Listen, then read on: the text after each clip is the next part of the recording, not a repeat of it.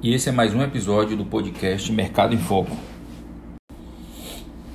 Então, vamos falar do fechamento de mercado, como fechou o mercado essa semana, como fechou o dólar, como fechou o índice. É, vamos, vamos falar da, do destaque da small cap dessa semana, que o destaque dessa semana foi a Centauro. A Centauro fez, o, fez essa semana uma operação onde ela comprou o direito de venda da Nike no Brasil. Então isso é, deu uma valorizada muito forte nas ações da Centauro. Ela subiu essa semana mais de 18% por conta disso. Vamos falar de algumas blue chips, Petrobras, Vale, né, quem se destacou mais, os bancos. E depois entramos na parte de educacional, dando seguimento aos contratos futuros. Só que dessa vez a gente vai falar de commodities agrícolas, tá certo? Então, dando início à análise do fechamento semanal do mercado, é, a gente vai começar pelo Ibov, né?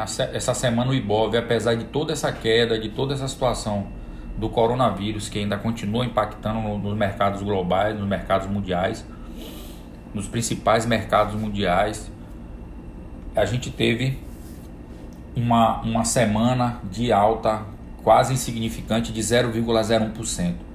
Né? Ou seja, não é nenhuma alta significativa, mas isso é uma prova que o nosso mercado continua se segurando, apesar de toda essa crise é, global nos mercados por conta do coronavírus.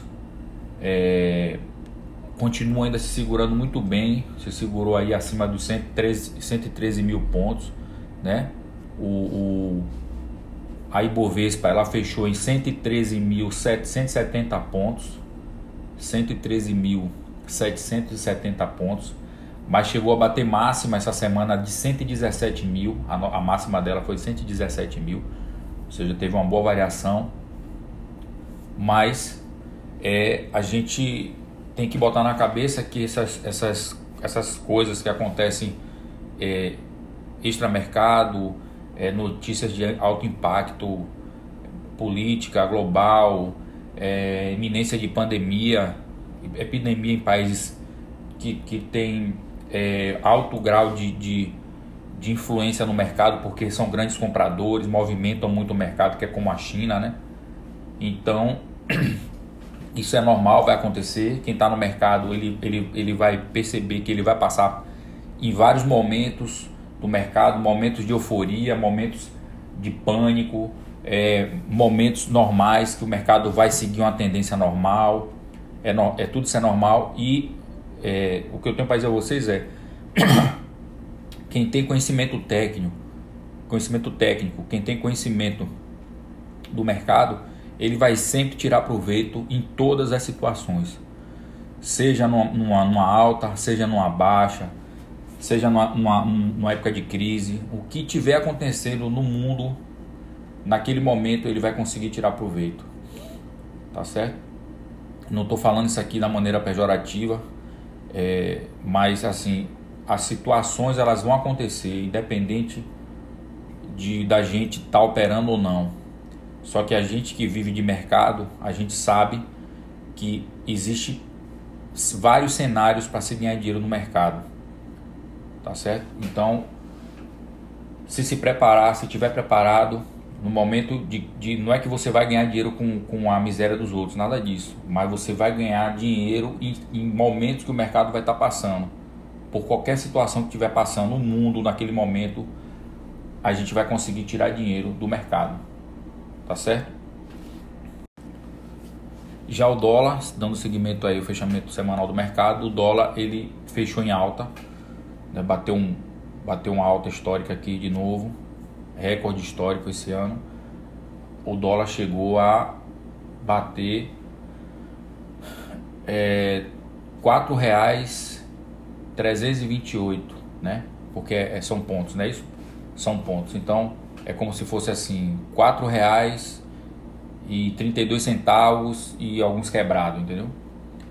É, mas fechou a semana em 4,226, 4,326, 4,326. Tá? Então teve uma alta aí de 0,87 o dólar. Tá certo? Então o dólar disparou.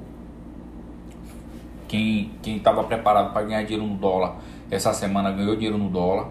Quem tem reserva de dólar ganhou dinheiro no dólar. Quem faz day trade de dólar ganhou dinheiro no dólar, tá? Mas volto a dizer, só vai ganhar dinheiro no ativo quem estiver preparado para ganhar o dinheiro. Quem entrar no mercado sem se preparar vai perder, vai deixar o dinheiro lá para o mercado, tá certo? Então, tudo isso que eu estou falando aqui é só para vocês terem uma ideia de como funciona, mas não estou dizendo aqui que vocês têm que entrar para operar sem aprender, tá bom? Dando seguimento ao, ao, ao a leitura do mercado essa semana, é, eu acho que quem se destacou mais das blue chips foi justamente a Vale, que teve uma recuperação aí muito boa essa semana. A Vale recuperou 3,64%, tá? Fechou a semana em R$ 52,10 a Vale. É, volto a dizer, quem é, puder investir em blue chips, as principais blue chips, Vale, Petrobras, Banco do Brasil, Bradesco, Itaú, Ambev. Essas, essas blue chips, elas são as empresas que mais têm solidez e liquidez de mercado. Então é como se você fizesse uma poupança, mas é uma poupança que tem que ser a longo prazo e ela não, ela não a, a, a valorização dela não é como as blue chips, as, as small caps, perdão. As blue chips elas são mais seguras, mas elas elas são mais seguras, mas elas não têm a mesma, a mesma valorização, a mesma rapidez de valorização como as small caps, tá? Então é como se você fosse lá, toda a gordurinha que tivesse, eu ia lá e compra de blue chip, compra de Vale, compra de Petrobras e vai, e vai guardando. Então a Vale essa semana teve essa valorização, recuperou 3,64% essa semana, tá certo? E como falamos no começo do, do episódio, a, a Centauro foi a small cap de destaque essa semana. Ela subiu 18,45% essa semana, tá certo? Por conta dessa, dessa compra do direito de venda dos produtos da Nike no Brasil. Então, é, foi uma aquisição muito importante. É, aí tem que tem que ter todo um macete para operar quando acontece esse tipo de situação. Isso já cai na análise fundamentalista. O cara pode ficar pensando assim: ah, teve essa, teve essa compra aí, vai, vai explodir a, as ações da, da Centauro, vai lá e compra, às vezes compra no topo. E ali já várias pessoas já sabiam que ia acontecer aquilo, porque acontece de pessoas terem é, informações privilegiadas antes da gente e aí acabam comprando e aí tem uma máxima no mercado que diz que o preço, ele já das ações, quando vai acontecer uma situação dessa, as pessoas que tinham que saber já sabem já e o preço já fez o que tinha que fazer. Então, não se enganem quando ouvir uma, uma notícia dessa e comprar a esmo, chegar e comprar de qualquer jeito. Não faça isso. Não faça isso. Ela às vezes, ela às vezes já subiu o que tinha de subir. Quando você vê uma, uma notícia sair sobre uma empresa, pode olhar o histórico dela lá uns dois, três dias antes, você vai ver que ela teve um, um crescimento muito rápido durante aqueles dois, três dias. Então, ela não vai subir, ela pode subir um pouquinho ali, mas depois ela vai cair porque a correção ela, ela é natural, né? Volto a dizer, as pessoas que, so, que sabiam daquela valorização, elas compraram no momento certo, esperou elas explodirem por conta daquela notícia que eles tiveram privilegiadamente antes de, das, dos, dos operadores normais e quando ela subiu, que tinha de subir, eles venderam para botar o dinheiro no bolso. Quando eles vendem, o que, é que a ação faz? Ela cai, ela corrige. Então você pode estar tá vendendo num topo, onde pode estar tá comprando num topo, achando que está fazendo um bom negócio, e na verdade você já está entrando com a festa acabando, né? As pessoas que ganharam, que ganharam dinheiro, valorizou as ações, elas começaram a vender, você está comprando e aí as ações estão caindo e você não sabe por que aconteceu aquilo, mas porque a ação já foi precificada. Então, qual é o ideal? Qual é o ideal para fazer isso? É você esperar ela corrigir e depois de uma correção que ela der um sinal de subida, você compra de novo. Tá? No caso dessas small caps. Então é isso. Ficar atento, nunca se basear em notícia é, de última hora de mercado, que aquela, aquela ação, que aquela empresa fez uma fusão, seja lá qual for a notícia e você entrar e comprar de qualquer jeito, nada disso. Espera, ela vai subir, pode até subir um pouco, mas ela vai, ela vai corrigir. Vou dar um exemplo a vocês, de que eu estou dizendo aqui a vocês, aqui agora, ó. Na, na sexta-feira, para vocês terem ideia, na sexta-feira, essas ações elas corrigiram 6%. Elas subiram 18%, mas elas corrigiram 6%. Ou seja, quem entrou na sexta-feira achando que ia ganhar dinheiro na, na Centauro, perdeu dinheiro. Elas corrigiram 6%. As ações corrigiram 6% na sexta-feira. É aquilo que eu falei. As pessoas que compraram as ações porque sabiam que ela ia subir, esperou ela atingir, bater uma máxima que eles ganharam bem dinheiro e aí começaram a vender, as ações começaram a corrigir e aí as pessoas que não têm esse conhecimento foram lá, compraram e perderam dinheiro, tá certo? Então, fica a dica aí, tá bom? Volto a dizer também, não tô aqui ensinando ninguém a operar. Não tô ensinando ninguém a operar, não tô ensinando ninguém a investir. Eu tô aqui abrindo um, um, um, um um livro para que as pessoas elas tenham uma noção do que, do, que, de, do que se passa no mercado financeiro. O ideal é que procure fazer um curso. Aprenda antes de entrar. Se você tiver 10 mil reais, não vá para o mercado com seus 10 mil reais. Pegue, separe uma parte desse dinheiro, faça um curso, se prepare para depois você ganhar seu dinheiro, porque senão você vai deixar o dinheiro lá no mercado, tá certo? Bom, então, dando seguimento aos ao, a parte educacional que a gente começou a falar no, no episódio passado sobre contratos futuros, onde a gente abordou a parte de opções, que é um derivativo das ações, a gente hoje vai, dar, vai falar sobre commodities agrícolas, que são produtos que funcionam como matéria-prima produzido em escala e que podem ser estocados sem perda de qualidade. Exemplo: petróleo, suco de laranja congelado, boi gordo, café, milho, soja e por aí vai. Quais são os principais commodities agrícolas é, que a gente pode operar no mercado futuro? O milho, o café e o boi gordo, certo? Aí você vai me perguntar, ah, mas só tem esses três? Não, tem vários. Tem etanol, tem vários, tem vários. É, ah, e o, e o petróleo? O petróleo você vai operar pela Petrobras. Você já tem lá a Petrobras para operar o petróleo, certo? Agora, dos, dos, das, das commodities agrícolas, né, que você pode operar, qual é, a, qual é a melhor, a mais líquida, que tem a margem melhor, mais barata para se operar? O milho. Por quê? O milho ele tem mais liquidez durante o, o pregão.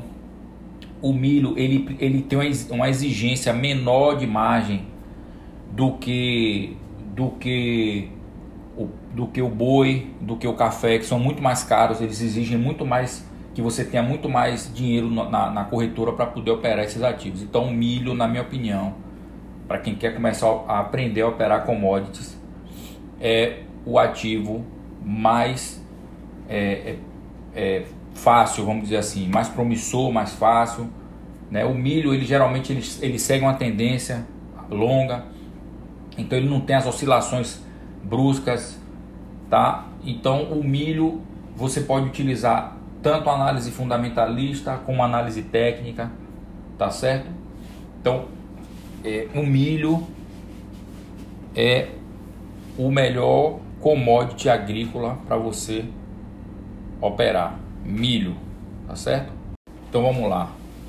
É, o Brasil, ele toda a produção de milho dele, quem é o maior comprador do Brasil? O maior comprador de milho do Brasil em 2019 foi o Vietnã, tá? Então, o Vietnã ele foi ele comprou é, de toda de toda exportação que o Brasil fez, de toda exportação que o Brasil fez, que o Brasil, na verdade, ele só exporta 30%, só consegue vender para fora 30% da sua produção, 70% fica aqui. De, de, dessas 30% que vendeu para fora, o maior comprador foi o Vietnã. O maior comprador de milho foi o Vietnã. Ah, tá bom? Depois veio Marrocos, depois veio Irã, depois veio Marrocos, Coreia do Sul, por aí vai. Mas o, o Vietnã foi quem mais comprou. O milho é um produto, é, um, é uma matéria-prima muito rica, porque o milho faz é, farelo para animal, é, ração, é, sabonete, combustível. É, várias, o milho tem vários, vários e vários e vários é, produtos que são feitos à base do milho. E, e o mundo todo consome milho, tá certo? Então o milho é um produto que tem muita, muita liquidez no mercado. Ele é cotado em dólar, tá? O milho é cotado em dólar e ele sofre variações cambiais. Então aí já parte para análise fundamentalista. Então você tem que estar tá ligado na, na, Você pode utilizar só análise técnica para operar o milho, não tem problema. Mas se você quiser algo a mais, você pode se aprofundar na, na análise fundamentalista, onde você vai perceber variação do cambial, você vai perceber se aquela época teve uma safra maior de milho. Então, se a época teve uma safra maior de milho e, e a, a safra e a demanda, a procura do milho foi menor, o preço do milho vai cair. Então, você já sabe que o milho ele, você pode entrar vendido numa determinada região do preço.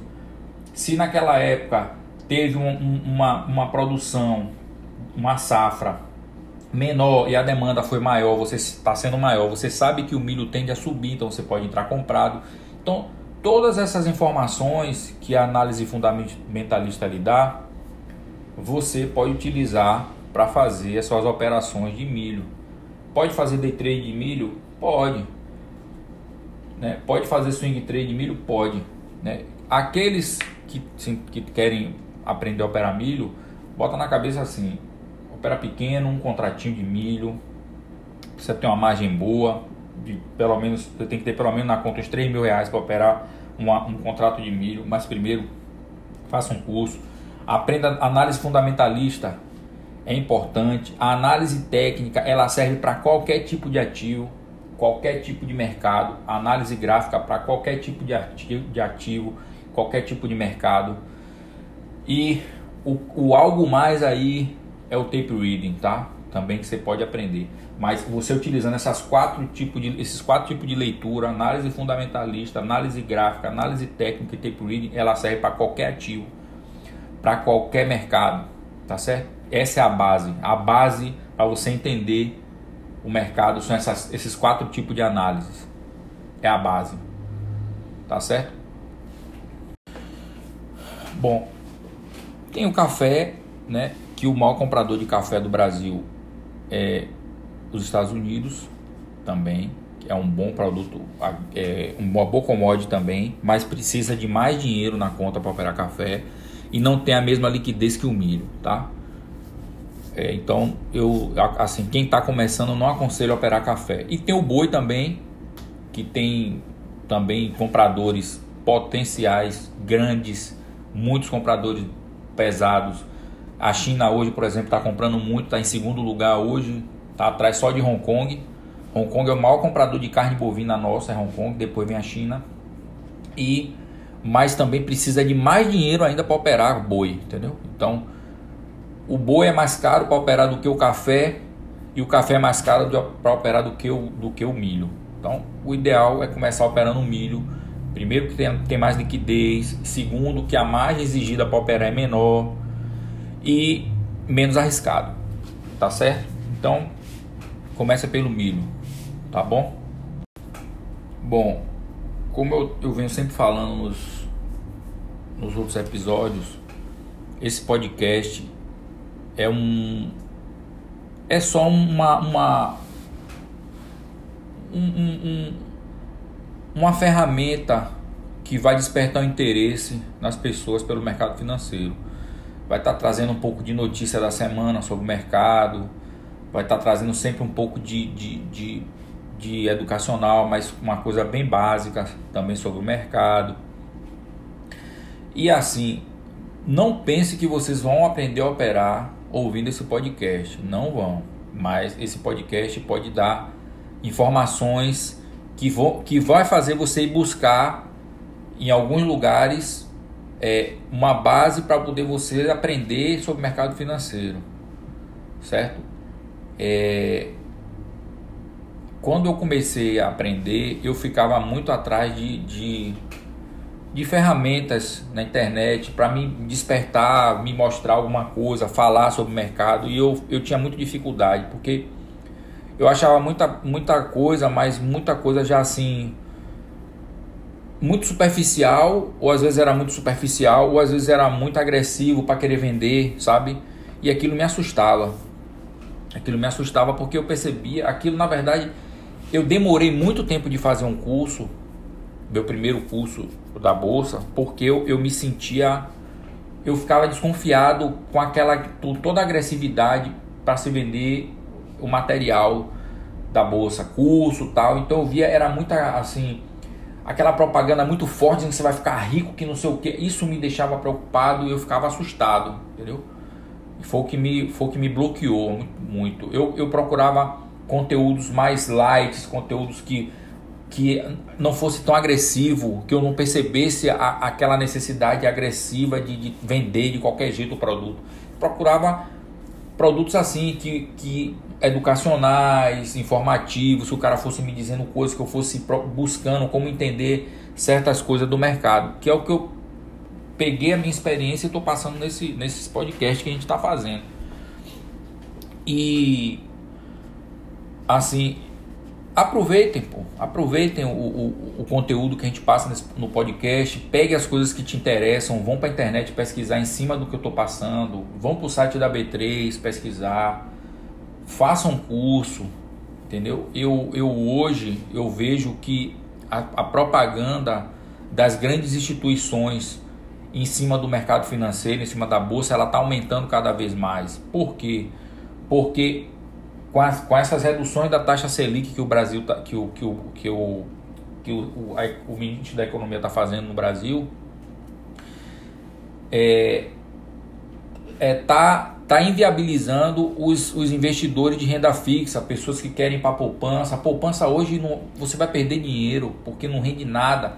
A inflação está engolindo a poupança, entendeu? O, o dinheiro que você guarda na poupança hoje, daqui a um ano, não tem o mesmo poder de compra. Então, não é mais um, não é mais, poupança não é investimento. Poupança você vai guardar um dinheiro e você vai perder o que você está guardando. Uma parte que você está guardando, você está perdendo dinheiro. As, as rendas fixas também, os outras, as outras, os outros ativos de renda fixa, que é, é, é LCI, Tesouro Direto, tudo isso também está diminuindo a, a, rentabilidade. Então as pessoas elas estão migrando, como eu falei em outros episódios, estão migrando para a renda variável.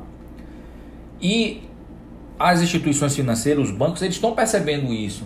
Então eles estão buscando informar as pessoas. Eles não vão dar curso às instituições, mas eles vão fazer você buscar a instituição, contratar eles, eles vão ganhar também um dinheiro em cima do que você vai fazer, dos investimentos que você vai fazer. E vão trabalhar hoje. Hoje está todo mundo focado na renda variável, as instituições, os bancos, todo mundo. Você vai é, é, assistir um jornal de economia na Band News, por exemplo, na Globo News, você vê que hoje as pessoas estão buscando a renda variável, mas as ações tal, mas tem que buscar conhecimento, aprender como funciona, porque você não é simplesmente chegar, pegar seu dinheiro e botar na mão do, do, de uma instituição e deixar lá, porque querendo ou não, você precisa saber trabalhar o seu dinheiro. É importante, você vai ganhar muito mais sabendo trabalhar o seu dinheiro do que deixando o seu dinheiro na mão de uma instituição, ainda pagando comissão, taxa de administração, várias e várias outras coisas. É muito melhor você aprender. Então, busque aprender a fazer isso, a administrar seu dinheiro, busque aprender sobre renda variável, sobre ações, sobre bolsa, né? Tem muito, como eu falei aqui, tem muito produto na bolsa de valores, produtos com alta, com rentabilidades maiores, também com risco maior, produtos com, com margem exigida pequena, produtos com margem exigida maiores, com rentabilidades menores, mas também mais seguros. Existem vários tipos de produto para vários tipos de perfis de investidores, tá? Então é isso. A gente vai finalizando aqui o, o o podcast, né, esse episódio do nosso podcast Mercado em Foco. Meu nome é Carlos Bahia e a gente lembrando a vocês que a gente vai ter um novo, tô dando outro novo chamado, vai ter o curso nosso, tá? Já tá na plataforma, já tá pronto. A gente só tá na fase agora, é, que é a fase mais chata, burocrática de ajustar a plataforma, colocar é, CNPJ, conta, essas coisas e, e, e a velocidade do suporte da plataforma não é tão não é tão ágil como a gente pensou que fosse, mas a gente está concluindo essa parte e acredito que essa semana a gente já vai estar tá com esse curso à venda, tá certo?